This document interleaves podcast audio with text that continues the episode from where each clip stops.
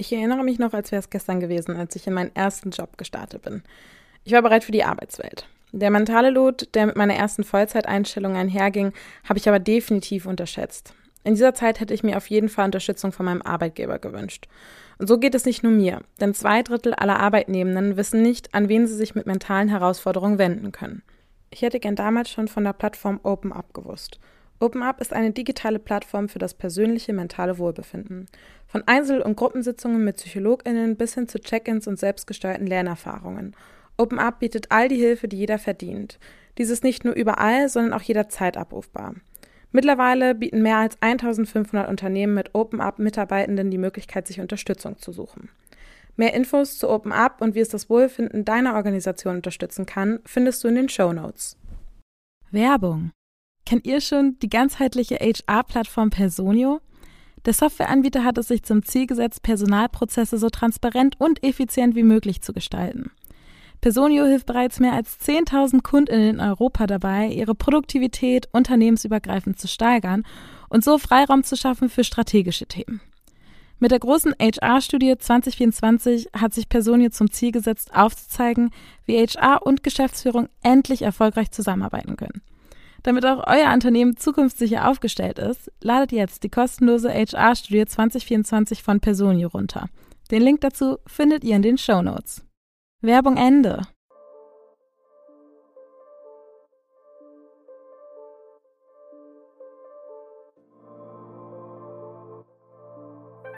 Hi, das ist der Podcast Work Illusion, in dem es um die Arbeitswelt nach unserer Zeit geht.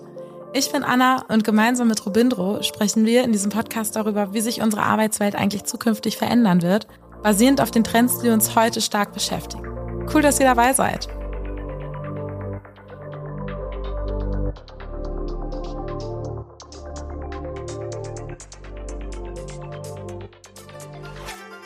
In dieser Folge haben wir Santje Almers zu Gast. Mit ihr sprechen wir über das Thema Führungskräfte-Bashing. Also wie ist es eigentlich dazu gekommen, dass Führungskräfte als Projektionsfläche für einen schlechten Arbeitgeber gelten? Sie erzählt uns, was sie von dem Spruch hält, Menschen verlassen nicht Unternehmen, sondern Führungskräfte. Und wir schauen auch, was können wir tun, um Führungskräfte zu befähigen, nicht mehr in diese Situation zu kommen. Es ist Wirkolution Dienstag. Mein Name ist Robin Drohler, ich bin CEO von Trendens und mit mir dabei ist ja, mein Name ist Anna Janina Meyer. Ich bin Projektmanagerin, Moderatorin und ja, das war's eigentlich mittlerweile schon. Die anderen Sachen sind langsam alle weggefallen. Und wir sind heute nicht äh, zu zweit im Studio, sondern zu viert. Ähm, und zwar ist mein Hund dabei, aber viel wichtiger. Wer ist noch dabei? Das ist Swantje Almers. Hallo Swantje, schön, dass du da bist. Hallo. Ich würde dich einmal direkt mal vorstellen und ich hoffe, dass ich das ähm, äh, korrekt mache. Ansonsten darfst du noch ergänzen oder ich sagen, ein. so ist nicht okay. Ähm, Swantje, du bist spezialisiert in den Bereichen Organisationsentwicklung, agiles Arbeiten, Selbstmanagement, Change und Transformation und aufbauend auf deinem Know-how und den Erfahrungen unterstützt du Executives, Teams und Unternehmen bei Herausforderungen im Arbeitsbereich. Und damit aber noch nicht genug, denn du bist auch noch Autorin, Gründerin und Speakerin. Passt das so? Ja, das passt. Ach, habe ich ja Glück gehabt. Und wir wollen heute über ein Thema sprechen, das vor allem irgendwie in den Business-sozialen Medien, also vor allem so LinkedIn, auch sehr, sehr aktiv betrieben wird. Und zwar über das Thema Führungskräfte-Bashing. Und Sonja, vielleicht, bevor wir ins Thema einsteigen, kannst du in ein, zwei Sätzen einmal zusammenfassen, was das überhaupt genau ist? Also Führungskräfte sind halt vor allen Dingen Projektionsfläche für vieles oder für bei manchen auch für alles, was in ihrem Berufsleben nicht richtig läuft. Und für mich ist Führungskräfte-Bashing einfach der, ich weiß nicht, ob es ein Trend ist, ne, aber es ist mein Eindruck, dass wenn man auf LinkedIn viele Likes haben will, dann macht man irgendeinen Post mit Führungskräften alle scheiße und die hätten alle nicht Führungskräfte werden sollen und die sind die Wurzel allen Übels und dann kriegst du halt richtig krass viel Zustimmung da drauf. Ähm, und ich meine Meinung dazu teile ich gleich. okay, und ich würde gerne heute mal mit einer kleinen Einstiegsfrage ähm, starten. Und zwar gibt es ja diesen wunderbaren Spruch, äh, Menschen verlassen nicht Unternehmen, sondern Führungskräfte. Da bin ich auch ganz interessiert, zwar nicht später, was deine Meinung dazu ist. Und würde aber an der Stelle super gerne mit der Frage standen, habt ihr euren Job schon mal wegen eurer Führungskraft verlassen? Robindro?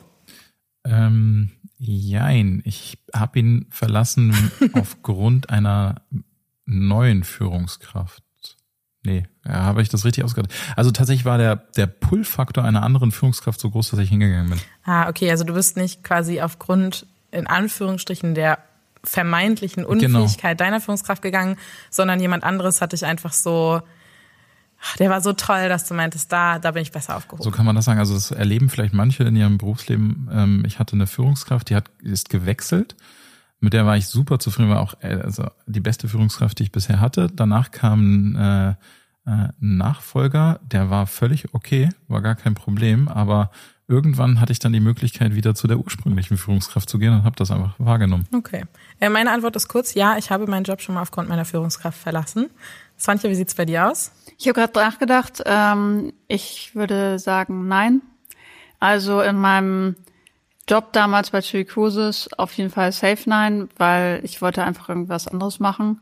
Und bei dem Job danach, da habe ich ja sehr schnell gekündigt.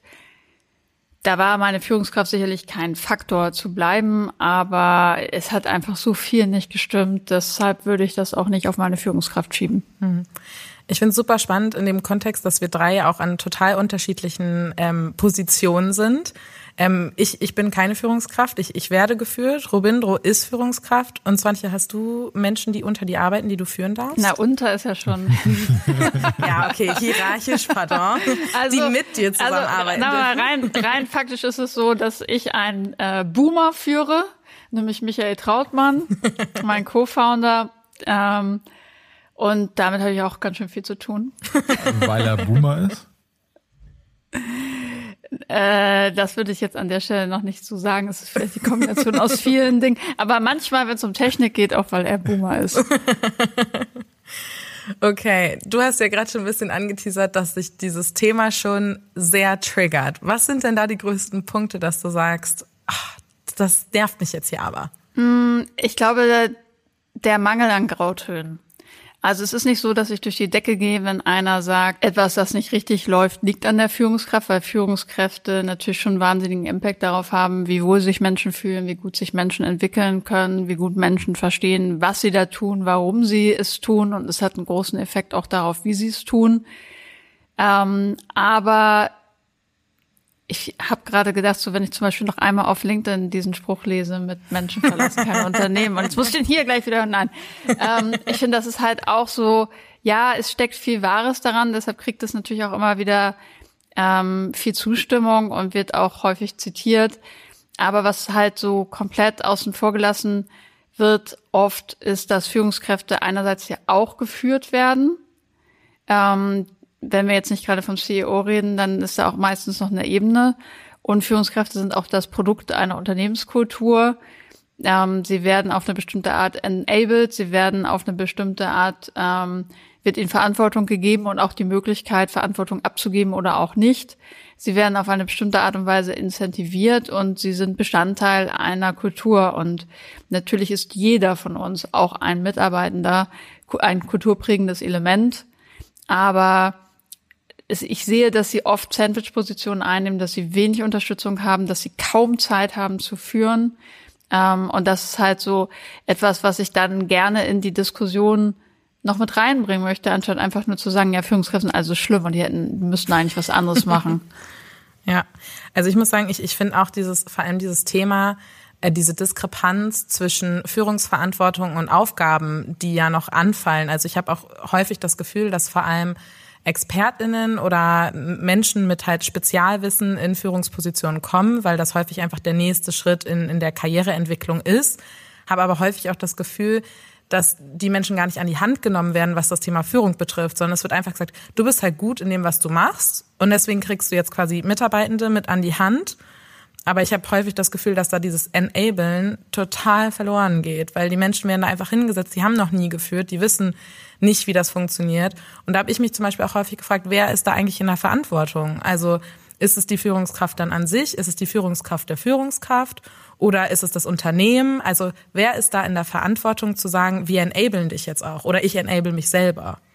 Also ich sehe da das Unternehmen in einer großen Verantwortung, etwas für junge Führungskräfte anzubieten, auch dafür zu sorgen, dass Leute, die länger dabei sind, auch regelmäßig ähm, sich mit sich selbst auseinanderzusetzen, weil am Ende ist es äh, muss es im Interesse der Führungskraft sein, äh, des Unternehmens gute Führungskräfte zu haben. Mhm. Das heißt, hat aber natürlich immer zwei Seiten und da kommt halt die Führungskraft selbst ins Spiel. Ich muss halt auch annehmen. Ähm, und das ist ja auch genug Arbeit. Wenn ich Bestandteil einer Trainingsmaßnahme bin, dann muss ich es halt auch umsetzen. Aber ich würde nicht so weit gehen zu sagen, ja, du merkst, du bist noch irgendwie lost und du kannst bestimmte Sachen nicht und jetzt such dir mal selber irgendwas raus und bau dir das zusammen und merk das mal, dass du noch nicht richtig gut führen kannst, sondern ich finde, da darf das Unternehmen schon auch gute Angebote schaffen. Robindro, wie war das bei dir auf deinem Weg? Hast du das Gefühl, dass du quasi in der Zeit, wo du in Führungsposition gekommen bist, auch entsprechend enabled wurdest? Ähm, ja, ich bin in großen Konzernen in diese Rolle gekommen, wo solche Themen sehr häufig einfach super geregelt sind. Du hast äh, Assessments, um überhaupt auf die Position zu kommen. Dann gibt's Führungskräfte, Trainingsprogramme etc. Das sind halt Großkonzerne. Aber das wäre auch meine, meine Frage so ein bisschen in deine Richtung, weil ich äh, habe immer mehr mit KMUs zu tun, kleineren Unternehmen. Was sind KMUs? Magst du das einmal kurz erklären? Kleine und mittelständische Unternehmen. Danke. Also ähm, Unternehmen, die äh, ich, es gibt tatsächlich eine offizielle Definition, aber ich glaube, Unternehmen, die so unter 5000 Mitarbeitende sind, äh, gehören dann irgendwann zum Mittelstand und dann gibt es noch kleine Unternehmen, das müsste dann wahrscheinlich irgendwie unter 1000 sein und dann gibt es noch Kleinstunternehmen, aber egal, auf jeden Fall, ähm, ich brauche eine gewisse Größe, um so ein Backbone oder so eine Infrastruktur zu haben, um so Standardprogramme aufzusetzen wahrscheinlich oder auch auf die Idee zu kommen, sowas zu haben. Ich könnte es mir wahrscheinlich auch einkaufen, aber mich interessiert auch deine Erfahrung, weil wir haben immer mehr mit so kleineren Unternehmen mhm. zu tun, die das eben nicht haben, die auch, wenn du nach Dingen fragst, wie gibt es denn Führungsleitlinien oder Gibt es überhaupt etwas, wo ihr eure Führungskräfte drauf einschwört oder habt ihr eine Vorstellung davon, wie bei euch im Unternehmen Führung ablaufen soll? Dass da manchmal noch, wo ich sagen würde, ey, ihr seid aber schon in so einer Größe, wo man sich schon längst hätte Gedanken darüber machen können, es dann aber fehlt. Also ich finde, ähm, Größe sollte da keine Be Ausrede sein oder Begründung. Klar ist sowas in einem großen Unternehmen anders abgedeckt, weil die sehr, sehr viel Angebot machen. Aber ich mache zum Beispiel in unterschiedlichen Unternehmen, die so, oh, wie groß sind die, 500 äh, Mitarbeitende, dann haben wir halt regelmäßig Führungsprogramme, wo die in Gruppen von ungefähr 15 Personen äh, dreimal einen Tag hintereinander im Training sind, wo wir wirklich einen sehr, sehr guten und umfassenden Abriss davon machen, mit vielen Übungen, mit Arbeit zwischen den Modulen. Und dann gehen die da auch wirklich mit einem tollen Handwerkszeug raus und ähm, das mache ja nicht nur ich. Ich würde allerdings trotzdem immer gucken, dass die Person, die es macht, auch ähm, moderne Ansätze reinbringt. Ähm, und ich glaube, das muss man für sich einfach dann auch an der Stelle mal rausfinden, die Initiative ergreifen. Es ist auch nicht unfassbar teuer. Und ich glaube, da ist da der Engpass manchmal eher das Mindset, dass sowas überhaupt notwendig ist, weil Führungskräfte doch und das ist der Vorteil von großen Unternehmen, da hat man es eher auf dem Schirm, aber in den kleineren und mittleren ähm, denkt man halt oft, ist, also ja, das kriegen wir schon mit, wenn die jetzt führen, dann werden die doch Stück für Stück besser ähm, und lässt ihnen zeitgleich noch super wenig Zeit, das überhaupt zu tun. Und deshalb ist es umso wichtiger, dass die Leute auch mal raus können für ein paar Tage und ähm, sich damit auseinandersetzen. Was können Unternehmen denn tun, quasi ihren Führungskräften da auch mehr Space einzuräumen? Weil, also ich habe das ja gerade schon gesagt mit den Experten, ich habe halt häufig das Gefühl, dass die Führungskräfte einfach auch so, dass ihnen so die Hände gebunden sind, weil die fachlich auch so viele Themen haben, dass sie gar nicht viel in die Führung reingehen können überhaupt. Ja, und da müsste man im Grunde wirklich sagen, 50 Prozent deiner Zeit geht jetzt für Führung drauf und welche Aufgaben gehen mit der, mit dem Wechsel deiner Position aus dem Portfolio raus und was kannst du abgeben, was natürlich auch schon mal eine gute Lesson wäre, weil ein wichtiger Faktor von Führungskräften ist, dass sie halt auch loslassen und abgeben können. Mhm. Das heißt, sie müssen aktiv dazu eingeladen werden, hinterher auch auf eine Art auch zeigen, was habe ich jetzt abgegeben, wer macht das jetzt. Ähm, dadurch, dass das nicht gefordert wird, haben die halt auch ein super schlechtes Gewissen, wenn sie es machen. Sie gucken sich dann ihre Leute an, sagen, boah, die haben eh schon so viel zu tun, da kann ich jetzt nicht auch noch irgendwie weitere Arbeit draufwerfen. Dafür muss natürlich Sorge getragen werden. Das heißt, wenn du jemand aus einem Team rausnimmst, weil der jetzt Führung macht, dann ist eine Stelle frei geworden. Und mhm. das ist ganz oft der Fall, dass das dann gar nicht so gesehen wird. Ähm, und da darf nachbesetzt werden und dann sollte es an der Stelle auch kein Problem sein. Es gibt natürlich neue fachliche Aufgaben, aber wenn man sagt 50-50, dann ist das ja schon mal eine ganz gute Aufteilung. Glaubst du, es gibt Leute, die einfach keine Führungskraft werden sollten? Ja, klar. Woran macht man die so fest? Also erstmal Menschen, die es nicht wollen. ja, das ist, obwohl manchmal gibt es ganz tolle Führungskräfte, die das nicht werden wollten, mhm. weil ihnen auch nicht genau klar war, weil sie zum Beispiel nur schlechte Vorbilder hatten oder weil sie das Gefühl hatten, ich bin dann dauerhaft zerrissen. Das heißt, da kann man schon noch mal reingucken. Aber eine Führung ist halt keine Belobigung und kein Karrierestep, sondern ist einfach eine ganz eigene Rolle, in der es halt darum geht, Leute zu enablen, sich mit Menschen auseinanderzusetzen, ähm, zu motivieren, ein Team zusammenzubringen, Vorbild zu sein. Und das sind so Sachen, ich bin mal gespannt, was Robindo gleich erzählt von den Assessments, die er so kennengelernt hat. Aber das sind Sachen, die für mich total wichtig sind, dass Leute verstehen, es ist kein notwendiger Karrierestep und da ist halt wichtig, dass Unternehmen dann auch Alternativen anbieten, wenn man weiterkommen will. Und was macht die Rolle aus und welche Talente brauche ich dafür? Und wenn ich zum Beispiel keinen Bock auf Menschen habe, dann ist das nicht so eine gute Entscheidung. Mhm. Ja, bei den, ähm, tatsächlich bei den Assessments, oder fangen wir nochmal mit dem ersten Teil an, weil ich glaube, das ist das Schwierigste. Bei den meisten Unternehmen ist Karriere sehr, sehr häufig ja fast gleichgesetzt mit, ich übernehme irgendwann Führungsaufgaben, steige weiter auf. Und schon als ich im Job angefangen habe, wurde auch die Projektkarriere ähm, immer weiter promoted, aber also bis heute hat die nicht den gleichen Stellenwert. Es gibt sicherlich Unternehmen, die das geschafft mhm. haben, aber trotzdem die meisten Unternehmen ähm, setzen das leider noch so gleich, ne, dass du halt aufsteigen musst. Und das ist ja auch an Gehaltszahlungen geknüpft und so weiter. Ne? Wie viele Mitarbeiter führst du? Daran wird es teilweise geknüpft. Und ähm, ja, in den Assessments ging es tatsächlich überwiegend immer um die Themen, äh, wie gut kannst du Probleme aufgreifen, zerkleinern, delegieren, strategisch ausrichten, also solche Themen sozusagen. Und ähm, wie gut kannst du auch ähm, dich in die Rolle der Mitarbeitenden versetzen. Also eher so empathische Themen. Finde ich schon mal einen guten Anfang. Und ich würde dir auch recht geben, ähm, ich treffe viele Menschen aus Unternehmen und HR-Abteilungen, die immer sagen, ja, aber wir haben doch eine Fachkarriere. Und wenn man dann genauer nachfragt, dann ist es aber eigentlich nur das Äquivalent zum allerersten Führungsstep. Mhm. Also quasi so vergleichbar mit, werde ich Teamlead oder mache ich was im Projekt. Und das ist aber weder bis zum Ende durchdekliniert, und es wird auch nicht genauso wertgeschätzt. Das heißt, man ist dann immer in Anführungszeichen im Leadership-Team, aber zweiter Klasse. Ähm, teilweise müssen die um Ressourcen bei anderen betteln, wenn die dann Projekte haben, weil sie halt keine formalen MitarbeiterInnen haben. Und dann sagen die Leute, die so auf, auf ihren Mitarbeitern sitzen, nee, es geht alles nicht, die sind schon zu 120 Prozent ausgelastet, die können jetzt nicht in dein Projekt. Und dann stehen die da immer und kriegen ihren eigenen Kram halt nicht voran. Ähm, und das erlebe ich leider richtig oft, so dass man zusätzlich zur fachlichen ähm, Eignung dann eigentlich auch noch ein ziemlich dickes Fell haben müsste. Und ich glaube auch, ähm, was dann am Ende Kohle angeht, kriegen die auch deutlich weniger. Also ich, ich muss halt sagen, was ihr auch gerade sagt, also mir, mir geht das zum Beispiel so. Also ich bin jetzt 27 und ich habe schon das Gefühl, mein nächster Karrierestep müsste die Führung sein.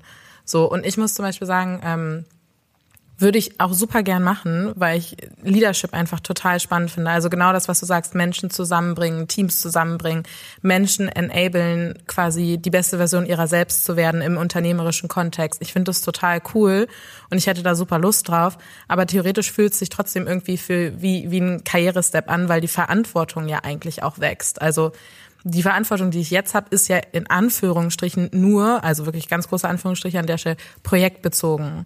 Und wenn man, ich, also ich habe schon das Gefühl, wenn man Verantwortung für Menschen übernimmt, dann ist das ein anderes Maß an Verantwortung als für Projekt zu übernehmen. Deswegen fühlt sich das für mich momentan auch trotzdem noch wie ein großer Karriereschritt an, in eine Führungsrolle zu kommen. Ich glaube, leichter wird es, wenn Unternehmen auch anfangen, fachliche und personelle Führung zu trennen. Mhm und du zum Beispiel sagst, meine Leidenschaft ist wirklich, Potenziale zu erkennen, ähm, Menschen weiterzubringen, aber du nicht gleichzeitig auch noch das größere fachliche Paket nehmen musst, sondern das einfach anders abgedeckt ist, nämlich durch die, die eher in, in der Fachlichkeit sich zu Hause sehen und dadurch kriegt man dann auch eine Gleichwertigkeit an vielen Stellen auch ein bisschen besser rein, also dass man so so People Leads hat und auch thematische Leads. Ähm, aber meistens ist es trotzdem noch eins in Unternehmen und du bist dann automatisch Bestandteil von irgendwelchen Führungskreisen und musst da irgendwelche Sachen noch auf Business-Entscheidungen treffen, die größer sind. Und das finde ich, damit müssen wir umgehen, weil ich glaube, das wird sich so schnell nicht ändern. Aber so wie du es beschrieben hast, wäre es, glaube ich, für dich ideal, wenn du einfach wirklich dann die Möglichkeit hättest zu sagen, ich nehme genau diesen People-Lead teil und mache das zu 100 Prozent zum Bestandteil meiner Aufgabe, mich um Menschen und deren Weiterentwicklung zu bemühen. Ich würde noch mal noch einen Punkt dazu ergänzen, was auch noch mal in diese Fachthematik mit reinkommt, äh, weil ich wir hatten auch schon mal Ansätze in Firmen, die ich wo in denen ich gearbeitet habe, dass wir tatsächlich Führungskräfte nur zur Führung eingesetzt haben. Also so eine Art fast schon Betreuung, ne? Coaching, Enabling, Führung und ähm, die dann teilweise aber nicht ernst genommen wurden, weil sie fachlich nicht so fit waren in den Themen, sondern die hatten halt einen Schwerpunkt auf People Management, also Menschen führen und enablen und nicht auf dem jeweiligen Fachthema. Und dann äh, kommt von Mitarbeitenden schnell mal so dieses, ja, aber der hat doch gar keine Ahnung. Und inhaltlich ähm, äh, überhole ich die hier links.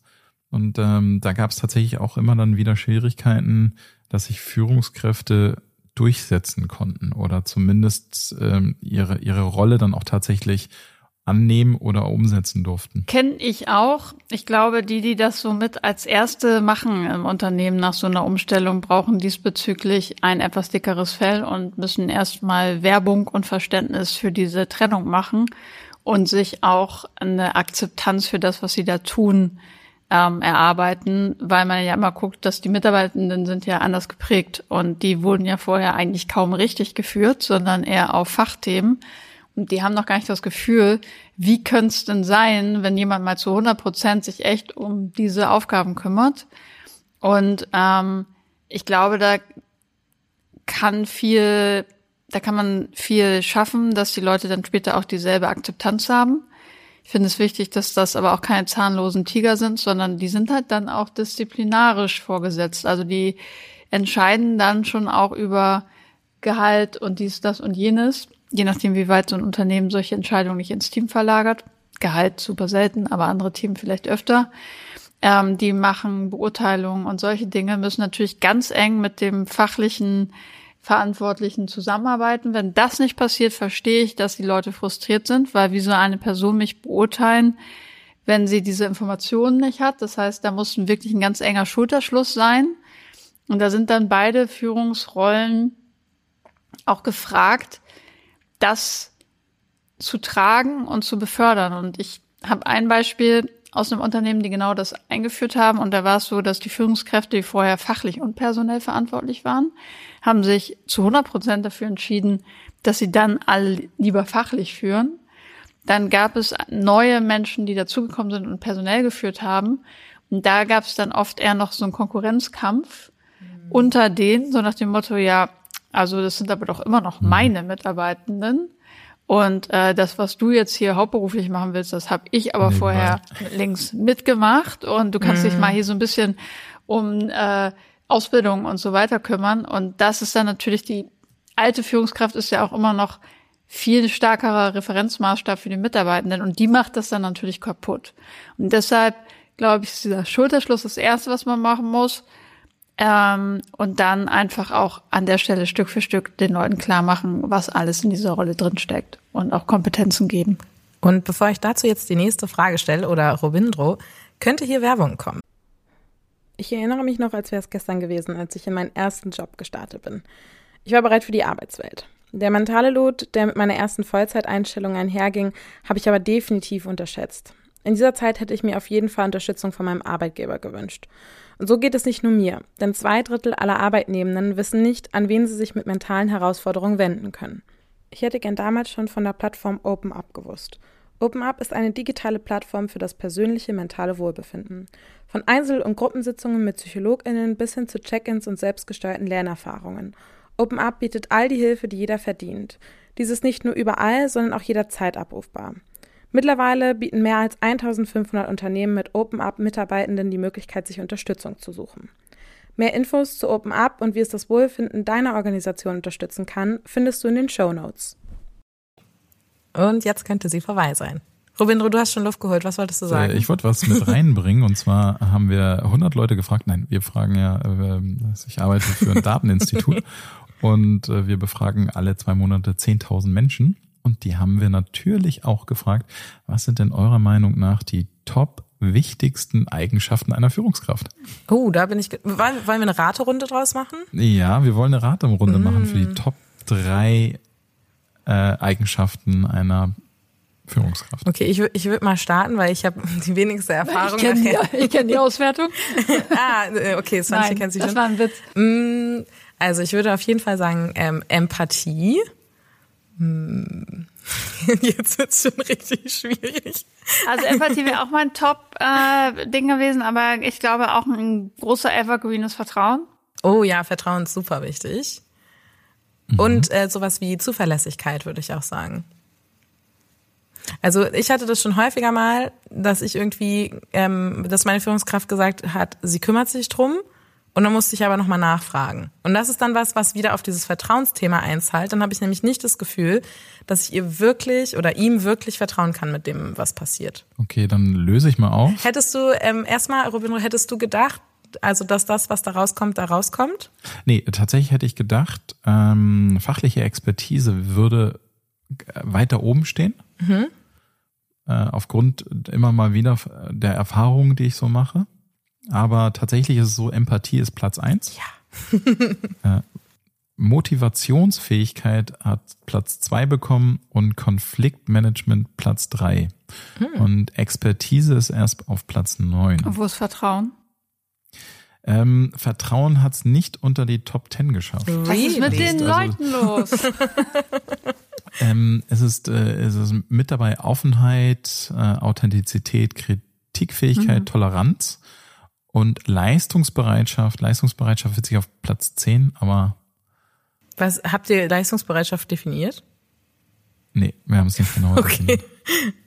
Lässt dir auf jeden Fall viel Interpretationsspielraum. Aber alles, was du genannt hast, sind auf jeden Fall, finde ich, wichtige Aspekte einer Führungskraft. Das stimmt schon. Mhm. Also ich, ich finde es auch gut, dass äh, sozusagen, äh, dass das so quasi von den Befragten kommt, sozusagen. Ähm, und was wir auch noch befragt haben, sind, was sind denn eure Treiber für Zufriedenheit auf eurem Job? Führungskraft. Da dürft, ja, aber an, äh, da, da gibt es auch Top Ten. Was glaubst du, auf welchem Platz ist die Führungskraft? Oh, unter den Top 3 würde ich schon sagen. Ich würde es nicht, also ich glaube nicht, dass es auf Top 1 ist. Ich habe jetzt so ein bisschen Versagensangst, weil ich gerade so falsch lag. ähm, also. Aber so, so irgendwas auf der Range äh, 3 bis 5. Fast. Das ist Platz 6. Bin ich wenigstens besser als Anna dieses Mal. ihr lest oder ihr äh, arbeitet vielleicht nicht so häufig mit, also ich gucke mir halt alle zwei Monate diese Daten an und seit anderthalb Jahren kommt das Thema Gehalt immer präsenter. Also es wird immer präsenter. Krass, ja. Und Top 1 ist tatsächlich die pünktliche Gehaltszahlung. Das Dass man das noch dazu erwähnen muss, sagt aber auch viel aus. Ja, also. das finde ich aber auch wirklich erschreckend. Ich habe noch nie mein Gehalt nicht pünktlich bekommen. Ich auch nicht. Hast du dein Gehalt schon mal nicht pünktlich bekommen, Robindro? Nee, aber ich habe tatsächlich auch noch nie in einem kleinen Unternehmen gearbeitet, die über die Pandemie hinweg richtig gestruggelt sind. Mhm. Also ich kenne Unternehmen, in denen das wirklich ein Thema ist. Mhm. Eher kleinere, wo man irgendwie auf Zahlungen wartet und auf Funding und so weiter.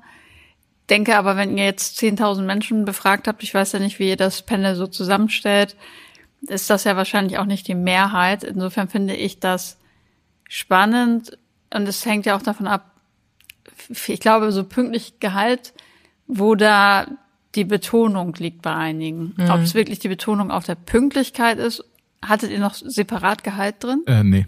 Okay. Ist bei einigen vielleicht mhm. auch die Betonung auf Gehalt. Mhm. Was sind denn die, die, ähm, ähm, die Sachen, die noch vor der Führungskraft kommen? Vor der Führungskraft kommen noch Arbeitsklima, Vereinbarkeit von Arbeitszeiten und Privatleben, Wertschätzung und, ach so, sorry, doch, marktgerechtes Gehalt. Ah, also hatte ihr doch nochmal Gehalt drin. Ja, ja, genau. Das hatte ich beim Überfliegen nicht gesehen. Ähm, äh, wir befragen repräsentativ. Die Teilnehmenden werden gewichtet, sodass du quasi ähm, den Durchschnitt der Bevölkerung abdeckst. Ja, also sind, äh, ist immer wieder spannend zu sehen und dass dieses Thema Gehalt und pünktliche Gehaltszahlung, es kam durch die Pandemie. Das war vorher nicht so krass präsent. Hm. Ja, kann ich mir gut vorstellen. Ich möchte gerne noch mal auf einen Punkt eingehen. In, in also ich habe das Gefühl, dass Führungskräfte ja auch viel in Schutz genommen werden. Also hast, haben wir jetzt auch so ge gesagt, das sind viele Umstände, Unternehmen, die haben auch viel zu tun. Das ist für die häufig auch herausfordernd. Und manchmal habe ich aber das Gefühl, und ähm, korrigiert mich gern, wenn ihr das anders erlebt habt, dass die Führungskräfte mehr in Schutz genommen werden als die Mitarbeitenden. Also jetzt mal das Bashing hin oder her. Aber ich habe es zum Beispiel auch schon so erlebt, dass man halt sagt, ja, Anna, ähm, du musst da auch Rücksicht auf deine Führungskraft nehmen, für die ist auch nicht alles so leicht. Und dann sitze ich da und denke mir, ja, aber wer nimmt dann Rücksicht auf mich? Wer nimmt dann Rücksicht darauf, dass ich entwickelt werden möchte, dass ich wachsen möchte, ähm, wenn, wenn das quasi nicht von meiner Führungskraft geleistet werden kann?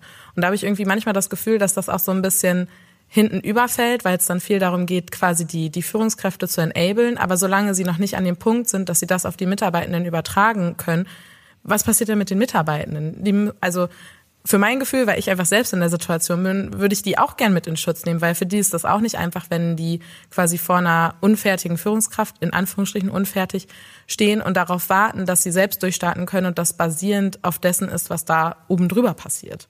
Oh, ich finde das voll schwer, was dazu zu sagen, weil ich glaube, dieser Abgleich, der ist so subjektiv, außer Robin Roh holt gleich die nächste Befragung aus dem Hut.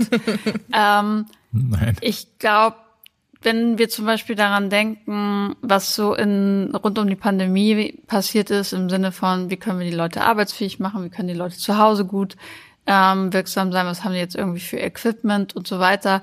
Da hätte ich eher das Gefühl, dass der Fokus auf die Mitarbeitenden war, was ja auch eine ganz große Mehrheit an der Stelle ist und insofern die richtige Entscheidung. Und Führungskräfte sind ja auch irgendwo Mitarbeitende. Aber dass wenig geguckt wurde, die Führungskräfte jetzt schnell zu enablen, ein Team zu führen, mhm. das äh, verteilt ist. Und ähm, es gibt es, glaube ich, themenabhängig. Und ich glaube, also ich sehe mich auch nicht als Anwältin von Führungskräften. Ich ähm, möchte nur die Grautontöne reinbringen. Ähm, und ich glaube aber, wer zum Beispiel dafür sorgt, dass Führungskräfte sich weiterentwickeln, also wer in Führungskräfte investiert, der investiert meiner Meinung nach in alle. Mhm. Und deshalb, glaube ich, darf man da nicht zu soft vorgehen. Wenn jemand wirklich auch eine fürchterliche Führungskraft ist, muss man die Person auch rausnehmen aus der Rolle. Wenn schon Enablement es nicht gebracht hat oder auch einfach die Einsicht gar nicht da ist, dann brauche ich die natürlich auch nicht irgendwie zum Training schicken ähm, oder zum Coaching. Und das ist vielleicht das, was auch deinen Eindruck manchmal hervorgerufen haben mag, das passiert halt zu wenig. Also es werden zu wenig Konsequenzen gezogen, wenn jemand einfach wirklich nicht gut führt. Und ja. da leiden ganz schön viele Leute dann drunter und dann sagt man immer so, ja, nö, äh, ist jetzt so. Ja, also vielleicht, um auch ein bisschen Hintergrund zu geben, ich bin ja jetzt nach dem Studium in meinem dritten Job und ich hatte in allen drei Jobs, in denen ich war, slash bin, immer junge weibliche Führungskräfte, die quasi, ich war immer deren erste Person, die sie führen. Und ich weiß, ich weiß nicht, warum das ist. Es fühlt sich nicht an, also voll der Zufall. so, es war nicht geplant oder so, zumindest nicht von meiner Seite. Aber da hatte ich halt häufig das Gefühl, so, ich verstehe das, die müssen ja auch irgendwo anfangen, so. Aber ich fange ja auch gerade an, so. Was ist, was ist mit mir? Wer ergreift denn hier Partei für mich? Wenn dann gesagt wird, ja, gib deiner Führungskraft mal Zeit, die ist doch auch gerade ganz erst am Anfang. Ich so, ja, ich bin ja auch am Anfang von meinem Beruf und ich will jetzt auch was schaffen und durchstarten. Und, und mit wem hast du dieses Gespräch geführt? Also mit meiner Führungskraft und der entsprechenden Führungskraft der Führungskraft. Ja, okay. Also deswegen, vielleicht ist es deswegen bei mir auch so ein bisschen gebrandmarkt, sage ich jetzt mal, weil ich diese Situation jetzt schon seit vier Jahren eigentlich permanent erlebe. Ähm, aber ich, ich werde damit ja nicht alleine sein. Ich werde ja nicht die einzige Person sein, die quasi die, der erste oder die erste Person ist, die geführt wird von den Menschen. Ja, ich muss aber dazu sagen, das ist auch ein Gen Z-Ding. Mhm. Weil ich bin halt auch noch aus einer Generation, wo man erstmal irgendwie drei Jahre gar nichts gesagt hat dann das Gefühl hat, okay, jetzt, äh, äh, wenn Sie jetzt nichts anderes vorhaben, dann wäre es cool, wenn wir irgendwann, wenn es Ihnen richtig gut passt, mal über meinen Entwicklungsplan reden könnten. ähm, und da ist Gen Z sehr selbstbewusst, sagt, hey, ich bin jetzt hier mit dem Studium fertig, muss jetzt hier mal durchstarten. Ja. Weil ihr euch natürlich auch mit allen auf der Welt vergleichen könnt, qua, also qua Social Media und so. Und das soll keine Kritik sein, aber ich glaube, viele Unternehmen, viele Führungskräfte sind 0,0 darauf vorbereitet. Ja, die sind super überfordert, ist. das merkst du auch. Ja, ja. Also das merkst du, an den Unternehmen merkst du das total, dass die gar nicht, also da, diese Diskussion gibt's ja auch, ne, dass Unternehmen sagen, also es gibt ja diese zwei Stimmen. Stimme eins ist ähm, Gen Z, die wollen alle nicht arbeiten, die haben alle keinen Bock. Und Stimme zwei ist Gen Z, chillt mal alle ein bisschen, ihr geht hier total overboard. Also übertreibt man nicht die Lage mit euren, keine Ahnung, Gehaltsvorstellungen, Entwicklungsvorstellungen, wie ihr euch im Job verhaltet und so weiter und so fort. Ich hatte jetzt gerade wieder eine Situation, wo mir gesagt wurde, du musst dich mal ein bisschen zurückhalten, wo ich halt auch denke, so entweder du willst meinen Input oder du willst ihn halt nicht. ja, da finde ich den Kontext auch ganz spannend. Muss jetzt nicht auspacken, nee, nee, nee. Ne? aber es ist, kann natürlich auch manchmal toxisch sein. Als, als junge Frau muss man sich ja eh immer zurückhalten und so ein bisschen warten, bis alle Männer auch wirklich ganz viel gesagt haben. Und dann ja. fragst du einfach nochmal, ob noch jemand einen Kaffee möchte. Ja. Also, aber um zurück zum Thema zu kommen, Robin, wie siehst du das denn? Also so, was ich gerade geschildert habe, wer nimmt denn quasi die Mitarbeitenden in Schutz? Also idealerweise würde ich sagen, dass sozusagen sowas wie Führungsrichtlinien, eine Kultur existiert, die eben äh, das Gesamtsystem einfach betrachtet, also das Gesamtsystem Unternehmen und dafür sorgt, dass eben sowohl Mitarbeitende gehört werden als auch Führungskräfte, die, wie du ja schon gesagt hast, eigentlich auch Mitarbeitende sind in, in irgendeiner bestimmten Funktion und aber auch dieses Mindset nochmal stärker mit reingetragen wird. Vielleicht drücke ich das jetzt nicht richtig aus, aber Führungskräfte sind halt auch nur Tools. Ne? Also du, du kannst ja als Mitarbeitende deine Führungskraft auch nutzen. Also wenn du ähm, also idealerweise, äh, also so wie, wie wir das versuchen zu verstehen, ist ähm, diese klassische Pyramide, die man so sieht. Oben ist der CEO, danach kommen die und so weiter und ganz unten sind die Mitarbeiter, drehen wir gerne um weil der CEO ist eigentlich der Erste, der Steine aus dem Weg räumen muss.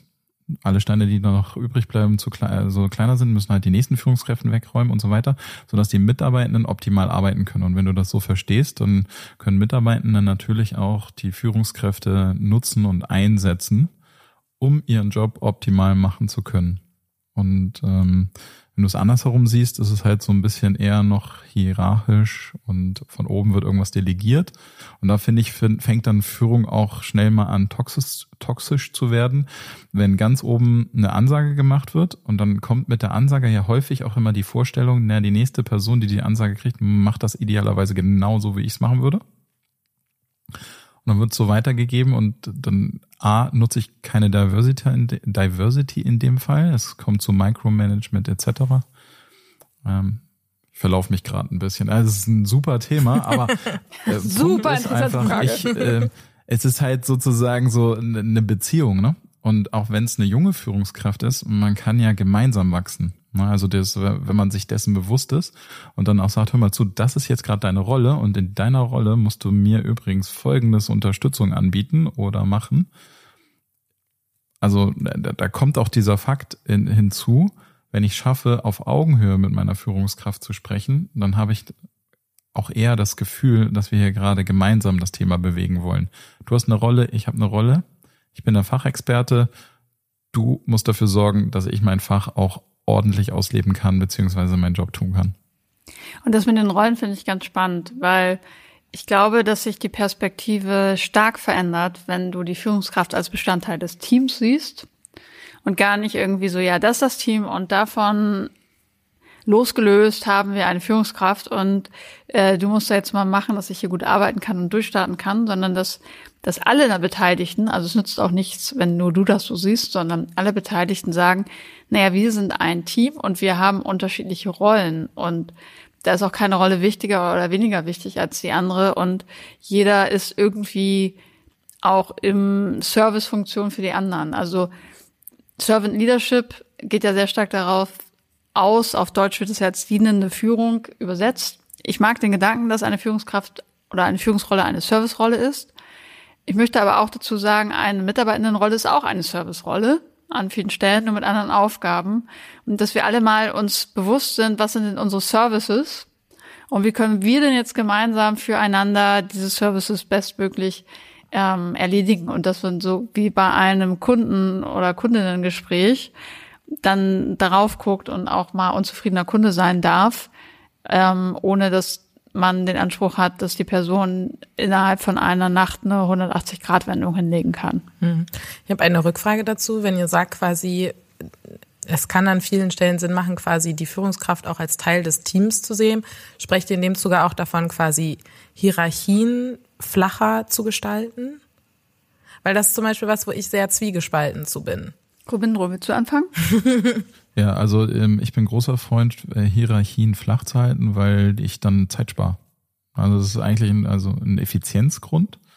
Und ähm, ich bin auch überhaupt kein Fan von diesen hier hierarchischen Strukturen, weil sie einfach schlichtweg langsam sind. Ne? Also ich, hm. ich kann Führungskräfte schon nicht leiden, die dann sagen, ey, du darfst mit meinem Mitarbeitenden aber nur sprechen, wenn ich dir das erlaubt habe. Das ist Bullshit in so einer Netzwerkorganisation muss ich auch Querleute ansprechen können.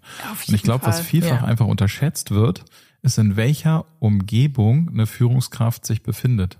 Was für eine Führungskultur herrscht, äh, wie ist das Umfeld. Ne? Also geht schon mit so ganz kleinen Sachen los wie Dienstwagen.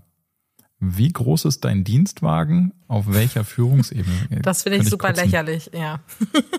Genau, aber dann, dann wirst du ja als Führungskraft schon dahin gedrängt, Achtung, die nächsthöhere Führungsebene hat ein größeres Auto. Oder noch besser, wenn es ähm, äh, Informationsgates gibt. Ja.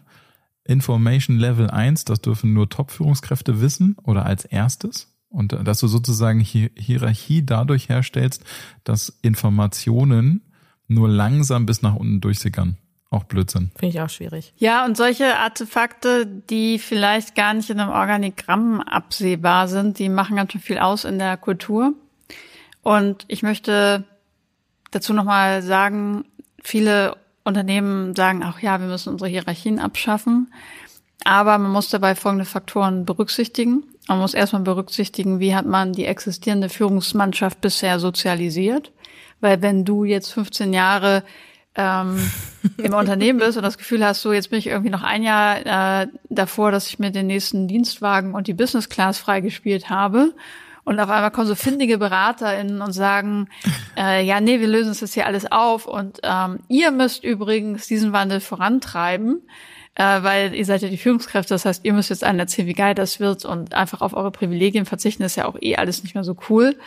Das ist halt ein Riesenproblem und da ist es halt super wichtig, das gemeinsam mit den Leuten zu erarbeiten und auch nicht von 0 auf 100, weil ein Konzernunternehmen ist auch kein Start-up.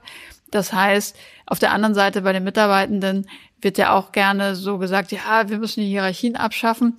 Ähm, Hierarchien abzuschaffen äh, geht einher mit einem Grad an Selbstorganisation, den auch nicht jeder von 0 auf 100 leben kann. Das heißt, Selbstorganisation ist nicht ähm, jeder macht, was er oder sie will, sondern Selbstorganisation kommt mit krass vielen Regeln, damit das funktioniert. Du hast, also es, klar gibt es da eine Bandbreite, ne? es gibt aber Ansätze, die haben wirklich unterschiedliche Meetings, unterschiedliche Regularien, unterschiedlichen Umgang mit ähm, Spannung ist alles definiert. Ähm, und in so einer Lage muss man sich ja auch erstmal zurechtfinden. Und deshalb mag ich so den Schritt-für-Schritt-Approach. Also nicht sofort sagen, hey, wir müssen jetzt die Hierarchien abschaffen, sondern ich würde erstmal wirklich am Führungsverständnis arbeiten. Ich würde diesen, diese Leadership-Rolle, der würde ich erstmal ein Update verpassen, auch in den Köpfen der Leute, dass die das als ähm, wirklich Rolle verstehen, dass sie verstehen, was ihre Aufgabe ist, dass sie auch befähigt sind, die so zu erfüllen und dann ähm, immer mehr Verantwortung ins Team verlagern. Ähm, da ist auch Führung dann eben gefragt zu sagen, ja, das ähm, entscheidet gar nicht ich, sondern das entscheidet bei uns jetzt hier auch das Team. Ähm, und das ist natürlich etwas, das auch von oben gecovert werden muss, weil ich habe auch schon, ähm, als wir so es eingeführt haben, auch schon erlebt, dass der CEO gesagt hat, ja, aber ich muss wissen, wer hier mein Hangman ist. Ähm, und wenn das natürlich irgendwie die Haltung von oben ist und die sagen, ja, ich will aber einen klaren Verantwortlichen, den ich im Zweifelsfall vors Schienbein treten kann, dann kann das natürlich nicht funktionieren. Das heißt, man muss das wollen, man muss es verlagern und wenn es irgendwann dann wirklich auch die Leute das gelernt haben, mit der Verantwortung umzugehen, die Führungskultur sich angepasst hat, die Fehlerkultur sich angepasst hat, dann ist es eigentlich nur noch ein kleiner Schritt, in dem man dann ein Organigramm neu malt, der vielleicht dann sogar gar nicht so wichtig ist. Und leider fangen aber viele Unternehmen genau umgekehrt an und sagen ja, erstmal lösen wir alles auf und dann gucken wir mal.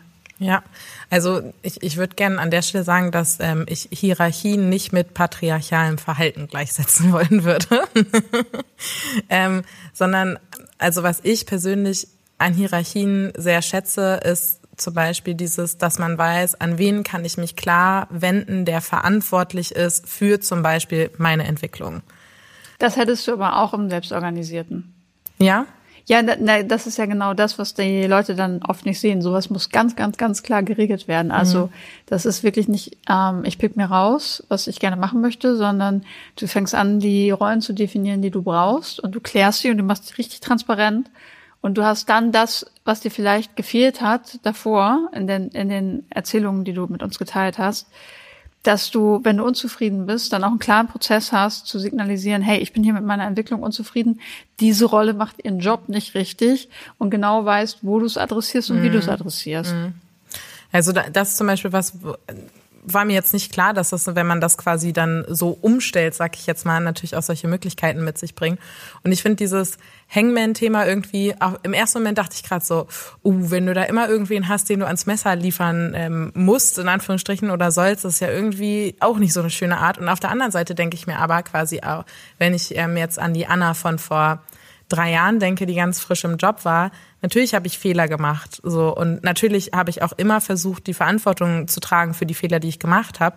Letztendlich hatte ich aber ähm, zum Beispiel in meiner letzten Anstellung bei Melita immer eine Führungskraft, die sich vor mich gestellt und hat gesagt, ich ich bin da für dich und ähm, du hast hier Scheiße gebaut und es ist wichtig, dass du das weißt, aber ich trage dafür die Verantwortung, weil ich dafür da bin, dass wir Dinge zusammen machen und uns zusammen entwickeln und ähm, ich quasi da auch die Verantwortung bei mir sehe, dass du auch den Fehler gemacht hast, weil ich dich quasi nicht genug befähigt habe, in Anführungsstrichen. Und das finde ich, weiß ich nicht, wenn, wenn wir dann in, in eine Richtung gehen, dass wir quasi die ganz Jungen, die ganz frisch kommen, ähm, dann jedes Mal mit Fehlern, wenn, wenn wir beim harten Wording bleiben wollen, hängen, dann frage ich mich auch, was, was da langfristig so Nein, motivationstechnisch und psychologisch Hangman und so. ist ja auch eher so ein Wording und Mindset, was da durchkommt, ja. was ich da jetzt gar nicht sehen würde. Mhm. Und du kriegst natürlich auch in einem selbstorganisierten Umfeld als Berufseinsteigerin kleinere Rollen mit kleineren Verantwortungen. Aber der Unterschied dazu, und das ist vielleicht auch etwas, das die Gen Z besser abholen würde. Du hast im Rahmen deiner Rolle aber die volle Verantwortung. Okay, ich würde gerne noch mal gucken ähm, oder euch fragen, was glaubt ihr, dieses Führungskräfte-Bashing, das ist ja, Svanche, du hast es ein bisschen liebevoll als Vielleicht-Trend bezeichnet.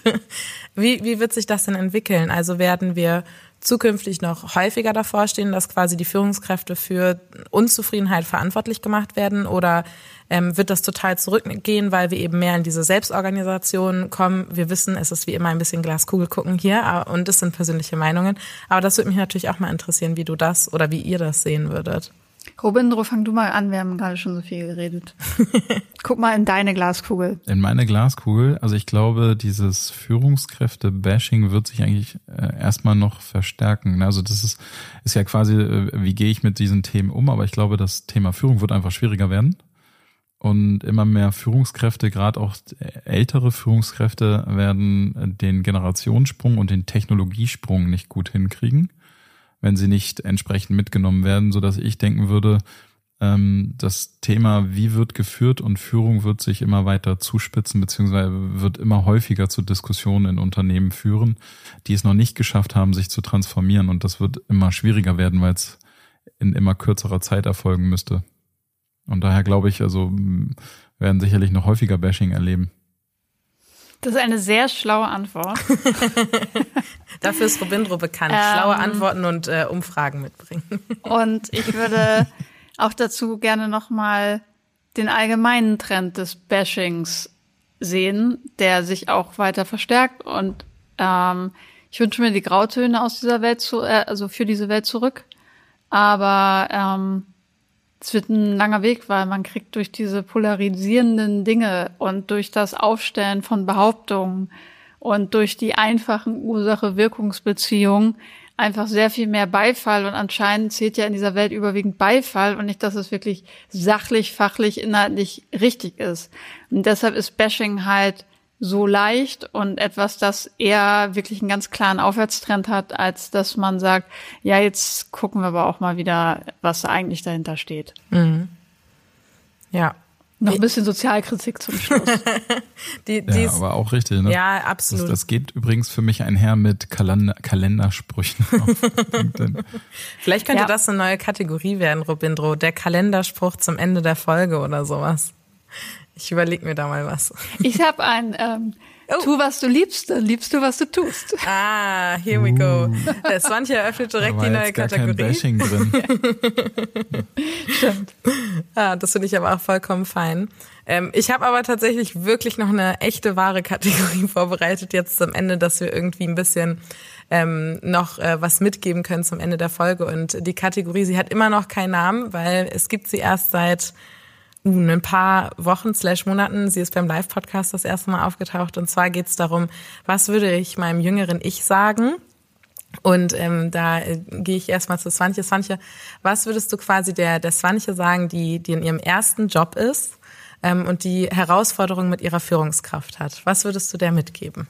Okay, erster Job hätte ich jetzt so beantworten können. Das war meine Ausbildung in der Sparkasse. Hätte ich gesagt, kündige sofort. Das wird dir gar nichts bringen in deinem Leben. Ähm, aber jetzt hast du es spezifiziert. Ähm, für mich ist ein ganz großes Learning, das ich gerne früher gehabt hätte, mich nicht selbst aus der Gleichung zu nehmen. Mhm. Also nicht zu denken, ähm, nicht so viel Fingerpointing zu betreiben und mich selber als Opfer anderer zu fühlen, sondern wirklich mehr in den Dialog zu gehen, auf Augenhöhe zu sein, sich mehr zu trauen ähm, und ähm, aber auch zu gucken, wo ist mein Beitrag dazu, dass die Situation gerade nicht gut ist. Mhm. Robindro, was würdest du dem Robindro von vor, oh Gott, jetzt muss ich eine Jahreszahl sagen, die ich lieber nicht sagen möchte. Von vielen, vielen Vor vielen, vielen ähm, Jahren sagen. Damals, es war einmal, die, äh, ich würde äh, meinem früheren Ich tatsächlich sagen, beim ersten Job, äh, mach das, was du, was ich auch gemacht habe. Also einfach direkt auf die Führungskraft zugehen. Ne? Also ich glaube, ähm, je mehr das in mir schmoren würde oder ich das für mich behalte und mit Kollegen mich hochschaukel, desto ungünstiger wird's oder mhm. unpraktischer. Daher ist es, äh, wäre es definitiv, äh, wenn du Schwierigkeiten mit deiner Führungskraft hast, sprich sie drauf an. Okay. Dann Und das hast du schon gemacht in deinem ersten Job? Da wurde ich drauf getrimmt. In meinem ersten, mein Wirklich? erster Job war so ein Trainee-Jahr. Ah, okay. Und ähm, ich, deswegen meine ich ja, ich hatte tatsächlich ziemlich viel Glück mit meinen Jobs, weil ich immer in sehr strukturierte, geregelte Entwicklungspläne und Dinge gekommen bin. Nicht übel. Hm.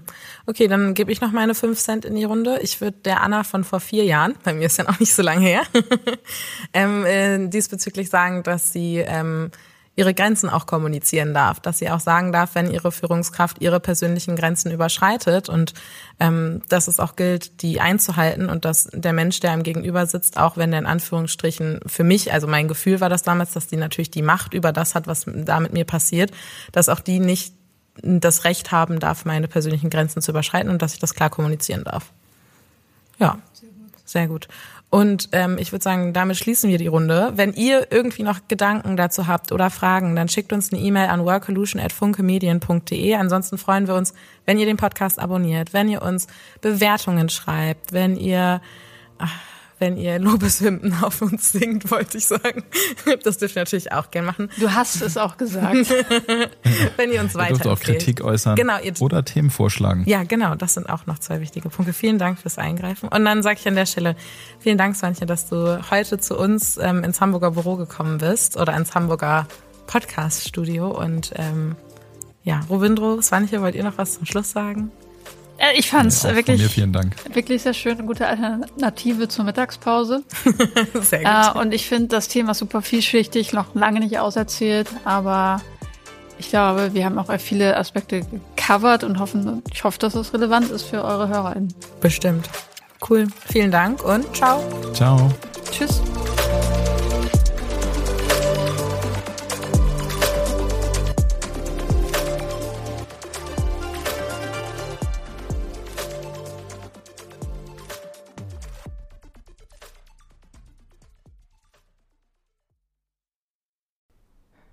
Ich erinnere mich noch, als wäre es gestern gewesen, als ich in meinen ersten Job gestartet bin. Ich war bereit für die Arbeitswelt. Der mentale Load, der mit meiner ersten Vollzeiteinstellung einherging, habe ich aber definitiv unterschätzt. In dieser Zeit hätte ich mir auf jeden Fall Unterstützung von meinem Arbeitgeber gewünscht.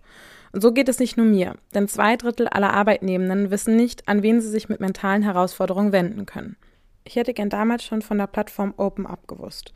OpenUp ist eine digitale Plattform für das persönliche mentale Wohlbefinden. Von Einzel- und Gruppensitzungen mit PsychologInnen bis hin zu Check-ins und selbstgesteuerten Lernerfahrungen. OpenUp bietet all die Hilfe, die jeder verdient. Dies ist nicht nur überall, sondern auch jederzeit abrufbar. Mittlerweile bieten mehr als 1500 Unternehmen mit OpenUp Mitarbeitenden die Möglichkeit, sich Unterstützung zu suchen. Mehr Infos zu OpenUp und wie es das Wohlfinden deiner Organisation unterstützen kann, findest du in den Show Notes.